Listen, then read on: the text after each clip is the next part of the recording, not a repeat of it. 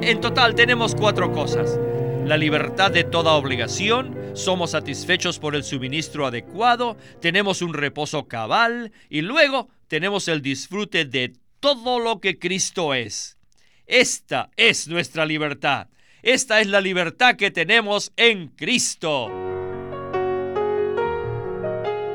Bienvenidos al estudio Vida de la Biblia. La Biblia es un libro de vida y esta vida es una persona viviente, el Cristo maravilloso y todo inclusivo. Los invitamos a que visiten nuestra página de internet radiolsm.com y allí podrán escuchar gratuitamente todos los programas radiales del Estudio Vida. En nuestro programa de hoy presentaremos partes de un estudio vida de la epístola a los Gálatas. Este se titula La libertad que tenemos en Cristo en contraste con la esclavitud de estar bajo la ley. En el libro de Gálatas, Pablo presenta varios contrastes entre lo que es superior y lo que es inferior. Por ejemplo, entre el Hijo de Dios y la religión del hombre, entre la libertad que tenemos en Cristo y la esclavitud de estar bajo la ley, y entre el espíritu y la carne. Para tocar las profundidades de este libro, debemos tener presente esta práctica de Pablo de hacer este tipo de contrastes. Nos acompaña en el programa para darnos sus comentarios del mensaje Alberto Santiago. Saludos Alberto, bienvenido al programa. Oh, muchas gracias por invitarme. Alberto, en esta epístola, Pablo realmente luchaba por los Gálatas así como también por nosotros. Todo el pueblo de Dios fue engendrado en una esperanza viva, pero por varias razones muchos han sido esclavizados en su vida cristiana. Quisiera entonces leer el versículo 4 del capítulo 2 de Gálatas. Dice así, y esto a pesar de los falsos hermanos introducidos a escondidas, que se infiltraban para espiar nuestra libertad que tenemos en Cristo Jesús para reducirnos a esclavitud. ¿Podría usted darnos sus comentarios con respecto a este versículo? Primeramente, quisiera decir que si no fuese por este libro de Gálatas, no podríamos entender ni podríamos aplicar las verdades básicas del Nuevo Testamento.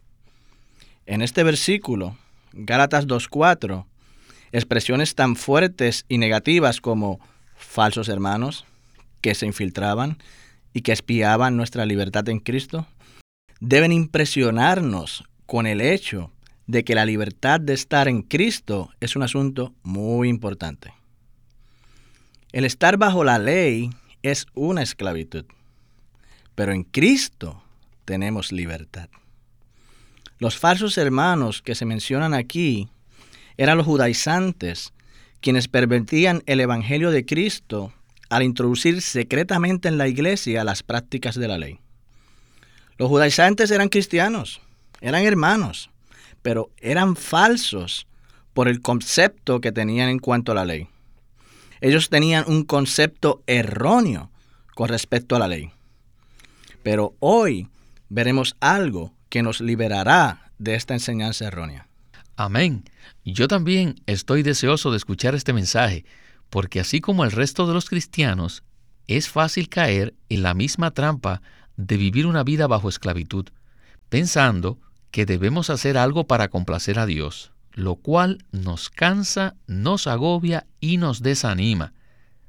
Pero, si abrimos nuestro ser a la palabra de hoy y permitimos que nos penetre y alumbre, seremos liberados en Cristo de la religión y de la esclavitud de la ley.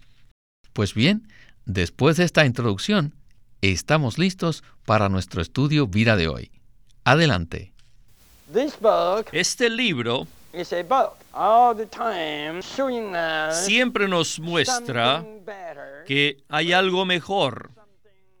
Y esto está en contra de lo que es inferior. Primero, vemos que el Hijo de Dios es muy superior, muy maravilloso, quien ciertamente está contra la religión de los hombres. En el capítulo 2 el versículo 4 habla de dos cosas, la libertad que tenemos en Cristo y la esclavitud de estar bajo la ley. La libertad en Cristo está contra la esclavitud bajo la ley. Luego, en el capítulo 3, vemos que el Espíritu está contra la carne. Así que vemos en Gálatas muchas cosas que son mucho mejores, que son muy positivas, muy elevadas y que están en contra de lo que es inferior. Debemos recordar este principio, porque para entender este libro lo necesitamos. A fin de poder entrar en las profundidades de Gálatas, debemos comprender que el escritor de este libro adoptó cierto principio para mostrarnos que lo superior está contra lo inferior. Si queremos entender el contraste que existe entre la libertad que tenemos en Cristo y la esclavitud de estar bajo la ley, necesitamos una definición apropiada de la expresión la libertad en Cristo. El apóstol Pablo usó tres expresiones especiales que son negativas para darnos a entender que tener libertad en Cristo es muy importante. La primera expresión está en 2.4, en donde él dijo los falsos hermanos introducidos, o sea, que fueron traídos aquí. La segunda dice que estos falsos hermanos se infiltraban. Y la tercera dice para espiar nuestra libertad que tenemos en Cristo Jesús para espiar. Estas expresiones negativas ciertamente deben impresionarnos con el hecho de que la libertad de estar en Cristo es un asunto muy importante. ¿Qué es la libertad en Cristo?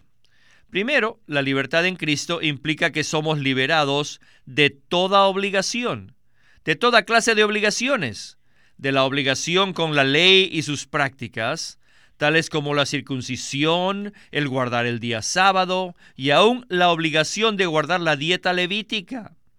Todas estas cosas han sido abolidas. La libertad en Cristo implica la liberación de toda obligación. Y además, la liberación apropiada en Cristo incluye la satisfacción.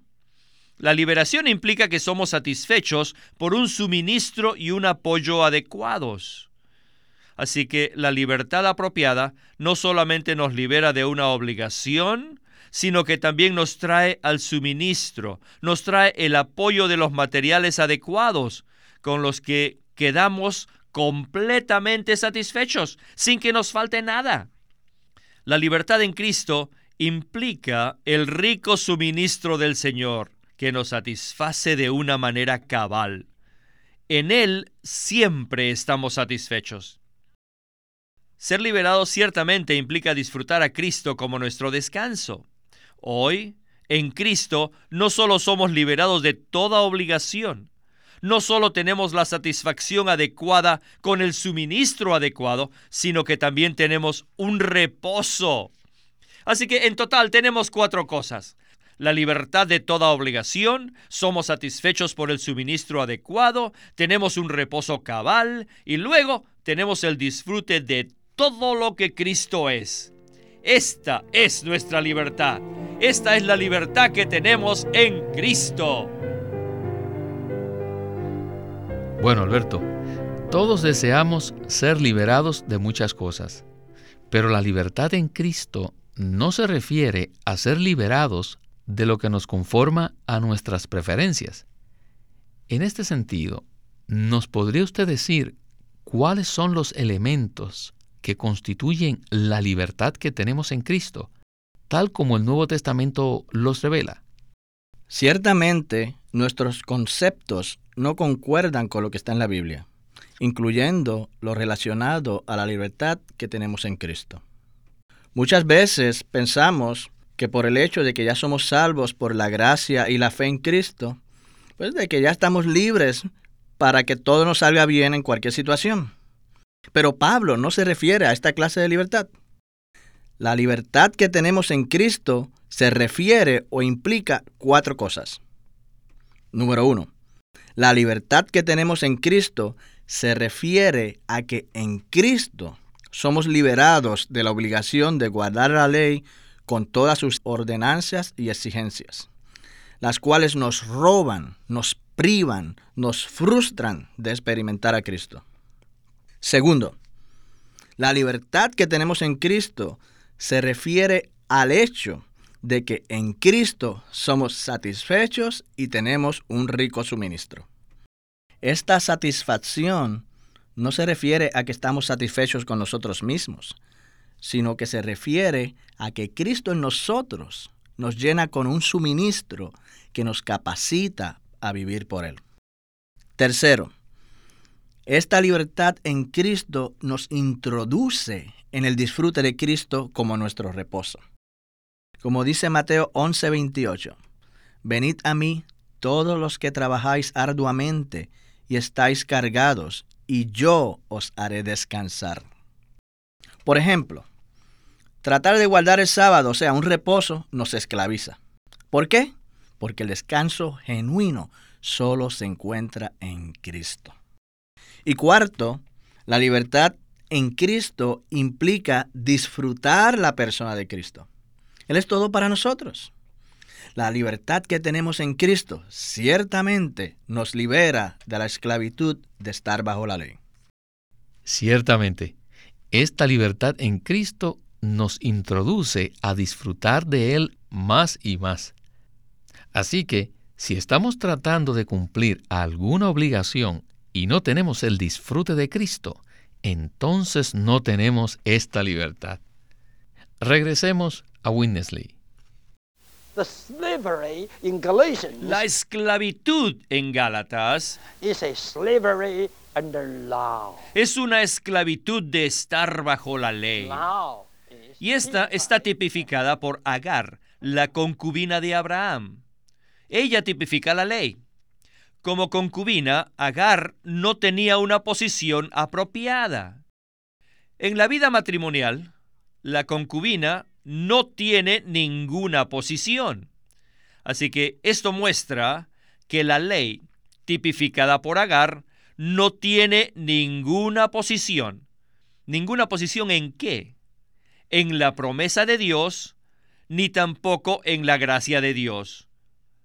Ustedes conocen la historia de Abraham, ¿verdad? Sara, quien era la esposa de Abraham, era la que tenía la posición adecuada en la promesa y la gracia de Dios, pero Agar no tenía ninguna posición. Un día, la esposa adecuada le mandó al esposo que echara a la esclava y a su hijo Ismael. Agar no tenía ninguna posición, lo cual claramente indica que la ley no tiene ninguna posición ni en la promesa ni en la gracia de Dios. Guardar el séptimo día equivale a ponerse uno mismo en la posición de una concubina, en la cual no tenemos posición en la promesa de Dios ni en la gracia de Dios. ¿Han pensado ustedes esto? Quisiera preguntarles, ¿ustedes han pensado que la ley es una concubina? Pablo era un hábil polemista. En Gálatas 3:21 dijo, si se hubiese dado una ley que pudiese vivificar o dar vida, la justicia habría sido verdaderamente por la ley. Debido a que la ley está compuesta de letras muertas, no puede vivificar, ni es capaz de dar vida, y por consiguiente, no puede producir hijos. Solamente puede producir esclavos. Ismael no era hijo, era un esclavo. Agar no pudo producir un hijo apropiado, uno que fuese heredero de Abraham. Agar solamente pudo producir esclavos. Debido a que la madre de Ismael no era de gracia, sino que era esclava, ella también solo pudo producir esclavos, así que todos los que se esfuerzan por guardar la ley son el Ismael de hoy, son los que han sido producidos por Agar mediante la ley. La ley no tiene vida, ni tampoco es capaz de dar vida, pero sí puede producir esclavos, esclavos bajo la ley, los que se esfuerzan en guardarla por su carne. Fíjense, en el caso de Ismael, él se esforzó mucho. Todos los que guardan la ley son esclavos, que se empeñan y usan sus fuerzas tratando de guardar la ley, no por el espíritu, sino por su carne.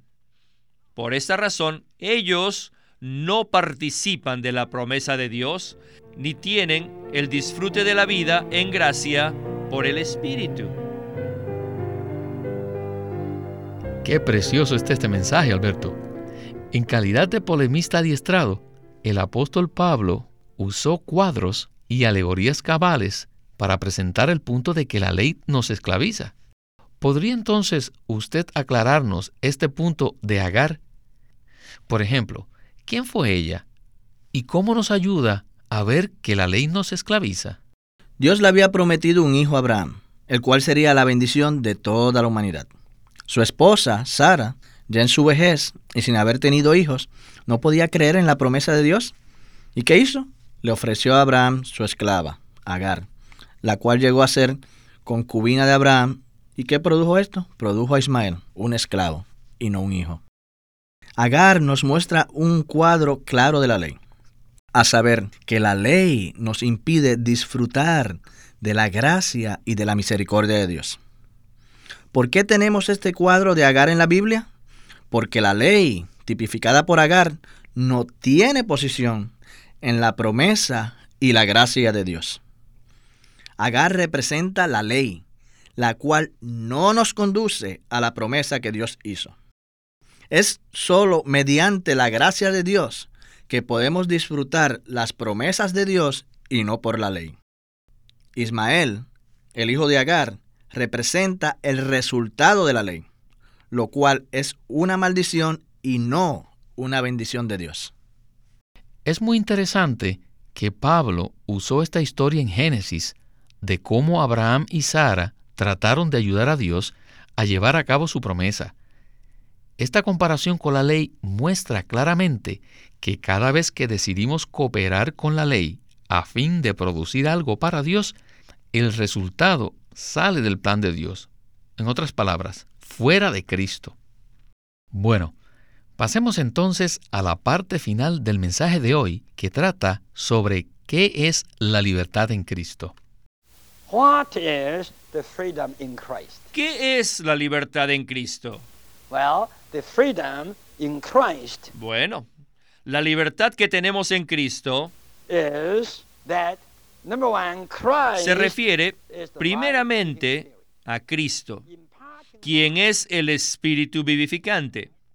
Él es quien nos imparte la vida mediante la gracia. Aquí la gracia se refiere a Dios que fue procesado para ser nuestro disfrute. Esto es la gracia. Cuando Dios nos llamó, lo hizo por sí mismo como aquel que fue procesado para ser nuestro disfrute. Aquí Cristo, como el Espíritu vivificante, imparte vida en nosotros. ¿Mediante qué? Mediante la gracia. O sea, el Dios triuno procesado para ser nuestro disfrute. La palabra eterna, quien era Dios, se encarnó y fijó tabernáculo entre nosotros, y Él estaba lleno de qué? De gracia. Ahora podemos ver lo que la gracia es. Él estaba lleno de gracia. De su plenitud tomamos todos y gracia sobre gracia. Amados santos, la gracia revelada en el Nuevo Testamento es Dios mismo, encarnado, quien viene a nosotros para hacer nuestro disfrute. En 1 Corintios 15:10, Pablo dice que como apóstol él laboraba más que otros, pero dice, no yo, sino la gracia de Dios conmigo. Es decir, no era él, sino Dios mismo el que era la gracia para él. La gracia era Dios mismo. Léanlo, léanlo. El Señor Jesús, como el Espíritu vivificante, imparte vida en nuestro ser. ¿Mediante qué? Por medio de la gracia. o sea, por medio del Dios triuno procesado como nuestro disfrute. Sara tipifica esta gracia y también tipifica la promesa de Dios, la cual es de gracia. Cristo usa esta gracia para impartirse a sí mismo en nuestro ser y así llegar a ser nuestra vida. Esto es absolutamente diferente a la ley. Luego, la vida que Cristo nos imparte produce hijos, como Isaac, el hijo de la mujer libre, quienes heredan la bendición prometida por Dios. Luego, los hijos de la promesa, que somos nosotros, participamos de la gracia divina de vida y disfrutamos la libertad de vida. Ya que somos los hijos de Dios, ahora participamos de la divina gracia de vida y así disfrutamos de la libertad de vida. La satisfacción, el descanso y el pleno disfrute en Cristo. Esta es la libertad que tenemos en Cristo, la cual está en contraste con la esclavitud de la ley. Pues bien, la libertad verdadera que tenemos en Cristo nos libera de la esclavitud bajo la ley. Y tal libertad procede del Cristo que se imparte a nosotros mediante la gracia. Si tenemos esta libertad, tendremos la experiencia de esta gracia. Alberto, ¿nos podría entonces usted decir cuál es el significado apropiado de esta gracia que necesitamos? El entendimiento que por muchos años escuché de que la gracia es simplemente un favor inmersido no nos da un entendimiento adecuado de lo que es la gracia de Dios. Según la revelación neotestamentaria, la gracia es Dios mismo encarnado que viene a nosotros para hacer nuestro disfrute. Así como Dios usó a Sara, la esposa verdadera, para darle un hijo a Abraham, de la misma manera es mediante la gracia que Cristo mismo se imparte en nosotros como vida. La gracia es una persona. Es Dios en Cristo quien se imparte en nosotros. Cuando recibimos a Cristo como nuestra vida, llegamos a ser hijos de Dios, los herederos de las promesas que Dios prometió para cumplir su propósito. Ahora bien, ¿qué cosa es la libertad en una forma práctica? Es simplemente dejar todo y venir al Señor. Si usted o alguno de ustedes, queridos radioyentes, están bajo alguna esclavitud, tal vez no sea religiosa, tal vez sea de alcohol o algún temor o algo que no lo deje disfrutar al Señor Jesús. Mire, solo venga Él en este momento y ore así conmigo.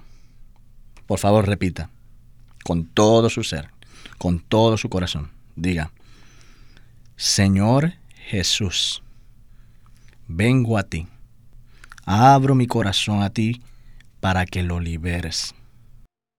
Quítame esta esclavitud. Señor, te amo. Gracias por liberarme. Amén. Amén. Y también, dígale a alguien cómo el Señor lo liberó y cómo Él puede hacerlo con ellos también. Bueno, Alberto, esperamos que nos vuelva a visitar nuevamente. Muchas gracias por invitarme.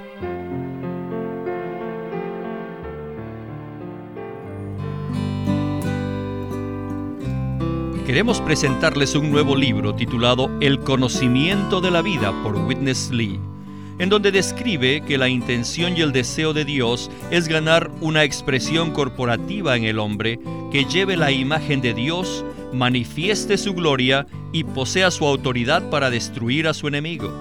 Pero muy pocos creyentes se dan cuenta de que esto puede ser obtenido solamente por medio de la vida de Dios. Y aún menos han tocado el asunto de conocer y experimentar la vida divina que está disponible a nosotros por medio de la muerte y la resurrección de Cristo. Aunque hay muchos creyentes que buscan al Señor, muy pocos han encontrado el camino de la vida. En vez de esto, muchos la han confundido con celo, conocimiento, poder o dones. En el libro El conocimiento de la vida, Witness Lee nos ilumina el camino que lleva a la vida comenzando con la regeneración y que nos guía a avanzar y a conocer y a vivir según el sentido interno de la vida. El conocimiento de la vida nos provee con un fundamento excelente para la experiencia genuina de Cristo. Acuérdense, el libro se titula El conocimiento de la vida por Witness Lee. El estudio Vida de la Biblia es una producción de Living Stream Ministry que presenta el ministerio de Watchman Nee y Witness Lee. Witness Lee sirvió fielmente al Señor durante más de 70 años y culminó su labor con este exhaustivo comentario de todas las escrituras llamado El Estudio Vida de la Biblia. Queremos animarlos a que visiten nuestra página de internet libroslsm.com. Allí encontrarán los libros impresos del Ministerio de Watchman Nee y Witness Lee la Santa Biblia versión recobro con sus notas explicativas y también encontrarán folletos, himnos, varias publicaciones periódicas y libros en formato electrónico. Por favor, visiten nuestra página de internet libroslsm.com. Una vez más, libroslsm.com.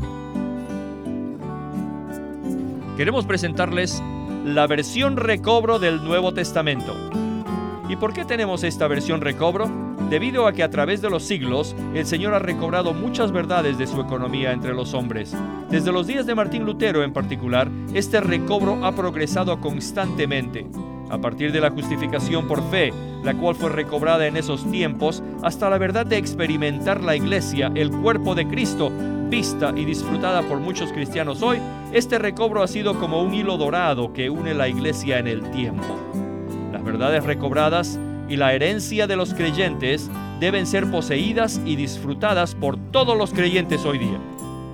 El Nuevo Testamento versión recobro reúne en un solo tomo todos estos aspectos notorios del recobro de la verdad y la experiencia de la vida cristiana.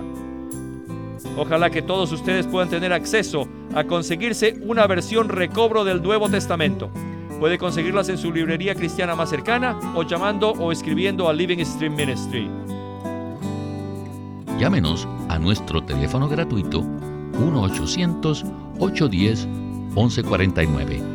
1-800-810-1149. Además, si desean, pueden comunicarse con nosotros enviándonos un correo electrónico a estudiovida.com lsm.org. Una vez más, estudiovida.lsm.org. Pueden escribirnos sus comentarios a casilla postal 2121 Anaheim, California 92814